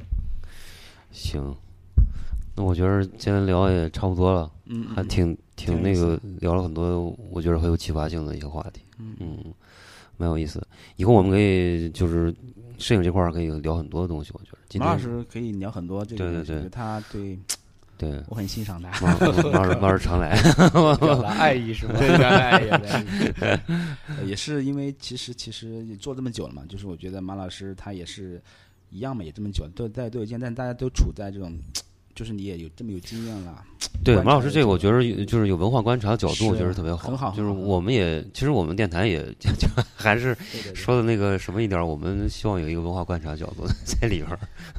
因为你做摄影师做久了，老是就习惯在干活的角度去看这个东西，有的时候对吧？你很难真的是有一个人很难去站的以比较高的高度，突然间把它分清啊，有的时候你知道吗？因为你要同时我还你知道我还在进行艺术创作，对对对对对其，实我有点很困惑。是。关于最后一点，我看我我补充几句啊，对你不是说你还有问题？你当时想过这个问题？就是也在想这个事儿，就是你看合适就放进去啊，回头。嗯就是关于我开始理解你说这个摄影从这种单纯的就跟绘画 PK 的，嗯作为艺术门类，它变成一个偏文献、偏这个全篇或者是这种去去去叙述的一个文献性的东西，嗯这种趋势啊，嗯、我其实也挺关注这一块的，因为我也也收藏摄影书嘛，嗯比较收藏，也有点偏执了。赤子赤子家里有，挣两百，那个侵占了侵占了两百，就这样。其实那个呃呃，我其实一入手的时候，我就已经很关注这种就是就是序列感或者是嗯。这种作为文献价值的摄影。其实读幅的我其实不太关注的，嗯。嗯，因为第一，我觉得它它从技术上它在它在过时，就是能拍出像刚才提到的时代的面孔这么这种重量级的，或者像那个那那个美国那个女的叫阿阿波斯吧，啊，对对，戴阿伯斯哎，戴安布斯拍出这种每张就这么有力量的，真的是少之又少。就嗯每个时代就很少，这个时代更加的少。嗯然后我没有去想为什么会这样，但是我因为我直接就关注这种，所以现在我近期收了很多摄影书是家庭相册的，在创作，嗯。朱兰青那个《浮乡的旅程》，嗯。那边我看然后嗯。高山的那个第八天也出来了，就嗯。是你俩给做的嘛，嗯。很棒的。然后最呃，我这本新的就是你俩想要做的，呃又有新的了是吧？然后那个有个叫白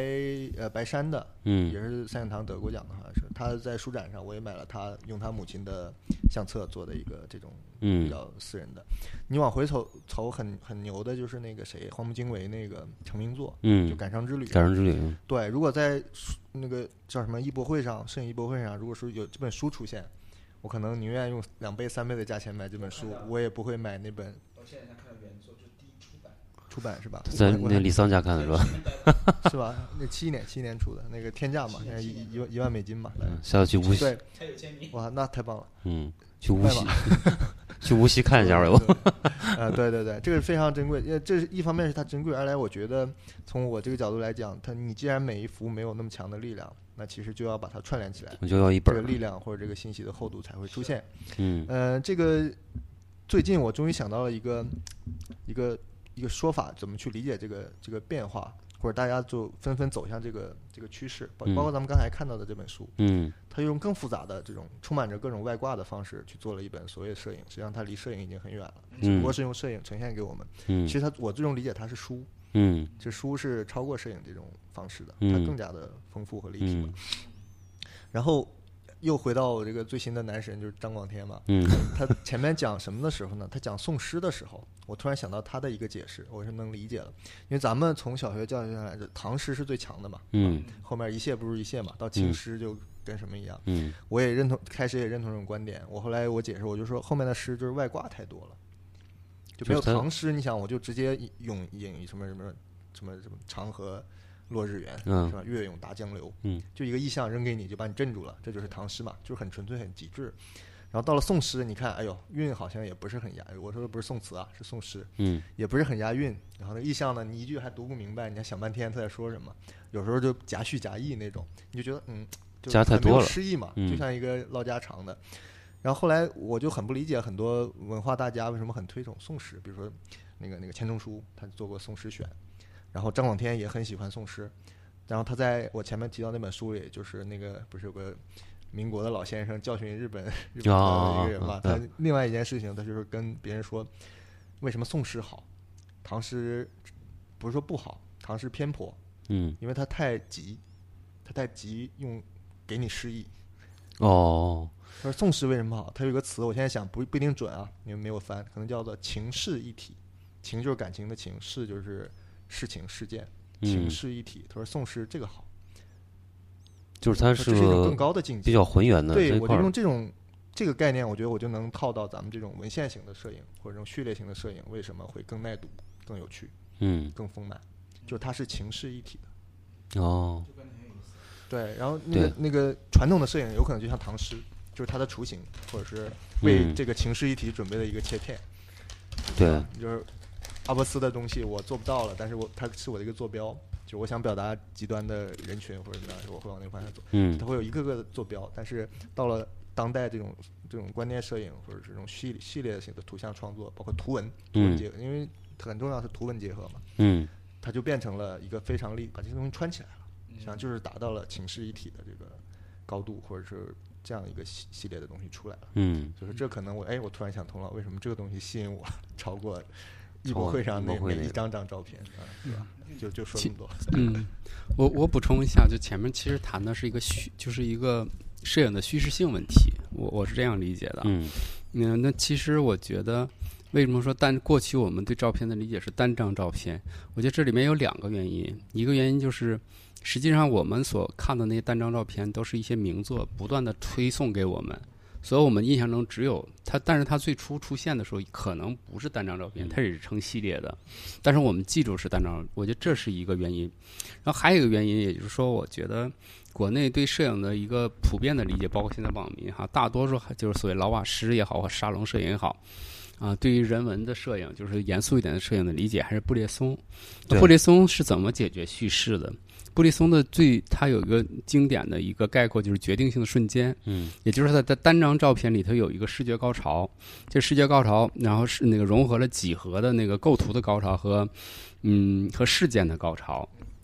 那他那那他单张他就可以，呃，一张说说说万万句话，是那样的都，讲清楚了，对，是那样一种方式。浓缩给你。对，但实际在那个布列松五十年代出那本书的那个差不多同时的时候，弗兰克也开始创作了。嗯弗兰克采取的创作，他他他的照片其实就是民主化的，他没有某一张特别的强，对但是他整本书特别的强。美国人那个编排是极其强的对，对对对，但是他那个方法呢，他是那个呃，一个是受沃克安斯的影响，沃克安斯美国影像也是类似这种方式非常强的，还有一个他受了那个。就是巴扎尔的那个创意总监嗯。叫阿列阿列克谢什么什么那个什么萨维奇那个人，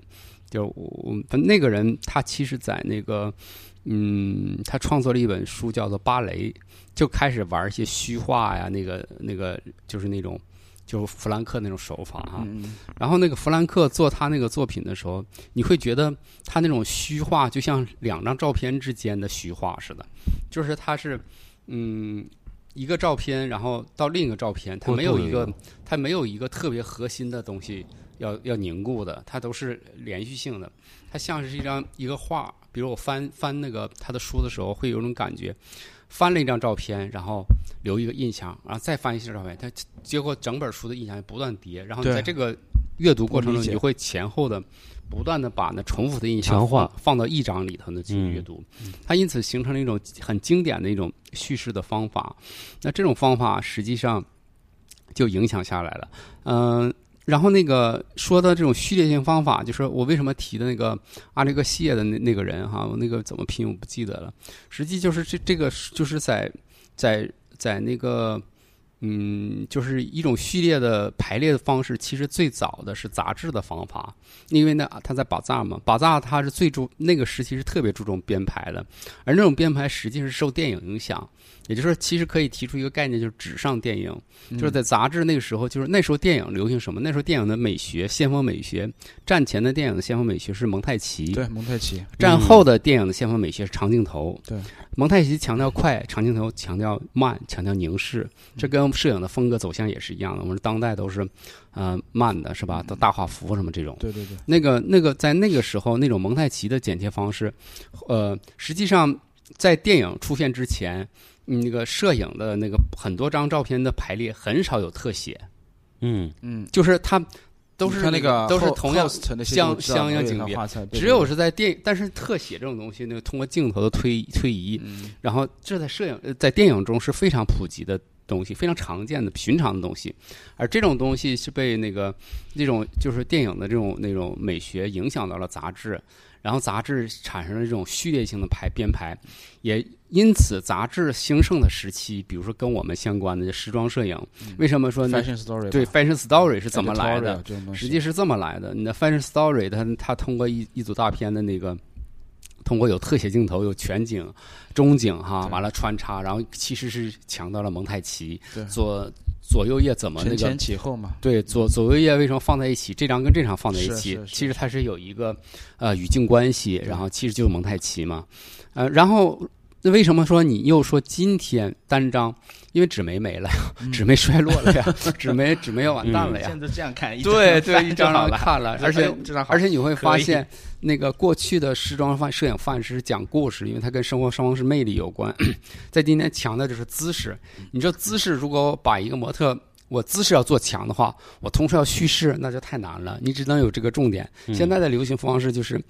每一张都有个特别的怪怪的的姿势，那你说你怎么在里面叙事？所以你就会看到，下一个你就可话题了，能七八张照片，你可能每一张一个姿势，是吧？那叙事当然就弱了。嗯包括我们嗯那本书嘛嗯，First True 嘛，那边就是很多姿势的，有一本书对很嗯。很好看。Posture，嗯。Posture，然后那嗯。不是模特有的干脆不穿衣服，一个人嗯。拿着衣服这样挡他前啊面对对对对对各种对。的在做对对，然后这个这个东西，嗯，这个东西那个呃，战后实际上就是呃，照片开始展览化的时候，那个时候照片是单张是比较多的，序列性要少的，呃，因为那个时候那个。比如像 Jeff Wall 这种是非常典型。Jeff Wall 为什么他特别独特？就是他一张照片就是一一个故事，对他他不做虚拟性作品，因为他还有那个很简单，他的策略也是我把单张照片的强度放到最大，而且不单是强度放到大，尺寸也放到大。然后，那我们一张放一张，那你说展览厅首先有多少地方让你放一个系列是吧？放不了是吧？嗯，因为它很简单，如果从商业策略上，它单张卖的特别贵嘛。但是我觉得为什么序列性这几年特别流行，是因为我觉得可能受到一些摄影师的影响，比如说像郭富刚啊，或者这样的一些人。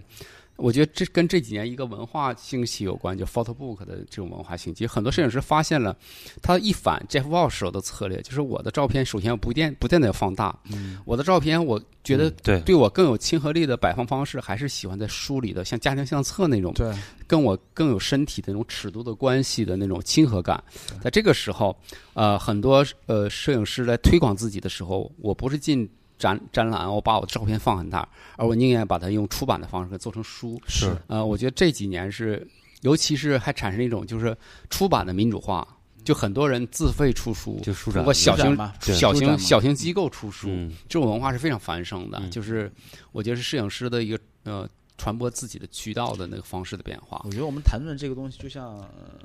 数码相机和胶片嗯怎么样并存的关系一样吧，就是其实我觉得都不会怎么样完全消失，对还是有它的存在的。对，刚马老师说这个就是，就像沃尔夫冈，他其实他原来因为我买过他一本书，他那个书呢就专门讲他怎么去做展示的。嗯，就他展示里边就是他怎么去画那个那个桌子，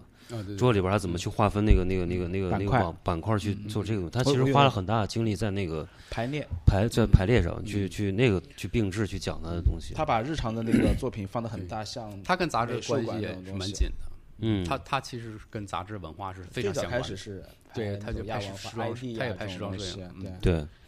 很多摄影师都是拍那那种亚文化的东西出对来的。嗯所以我就觉得，就序列化是跟杂志、跟书这两种媒介的是是非常大的一个连连接的。对。日本摄影师还在坚持，很多都是在虚，就是对。序列化呀。对，日本好像日是更加本就一直在加这个东西，而且你看我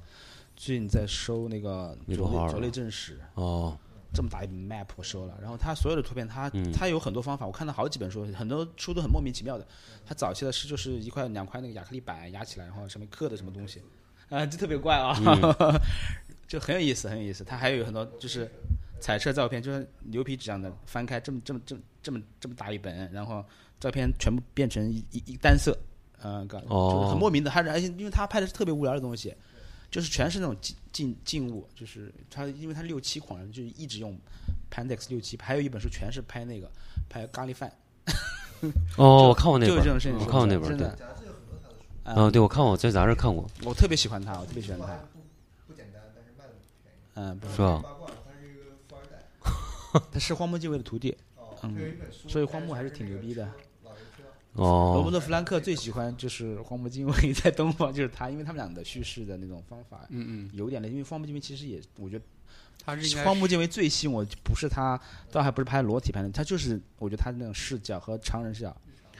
我我有一本书是荒木经惟，就是李桑卖过的一本书，最近又买了一本，嗯叫做呃《东京下午雨》那本书，还有一本书叫《东京物语在路上》。东京下午雨什么？他就是用小津安二安二郎拍电影的那个，就是那个角度，但是他拍的什么东西？呃，罗伯特·弗兰克拍的是窗外，他拍的是呃出租车外，就那、嗯那那本书全部都是他拍那个出租车外，就是夏天黑白的，很有意思，特别有意思。嗯然后那本《东京物语》是就是讲就是也是小津安二郎的那种方式，但是是拍的所有的那些他看嗯到的街道，那那那个时间段的一些人，嗯，他是